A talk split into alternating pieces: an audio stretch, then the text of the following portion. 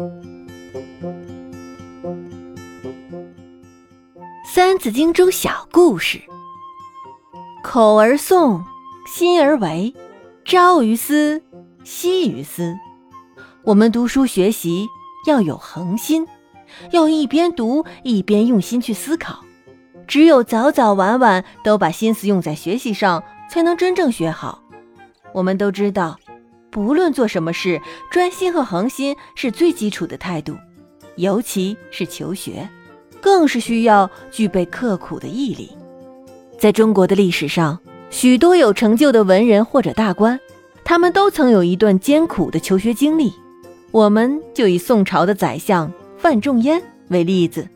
范仲淹小时候家庭环境并不好，母亲改嫁后便带着范仲淹到常山居住。由于他对母亲的改嫁一直不谅解。所以，到他年纪稍长后，便独自离家到应天府去求学了。范仲淹非常用功，常到废寝忘食的地步。有时候精神不好或体力不济时，范仲淹就会拿早已放在桌边的凉水往自己的头上浇，好让自己清醒过来，再继续读书。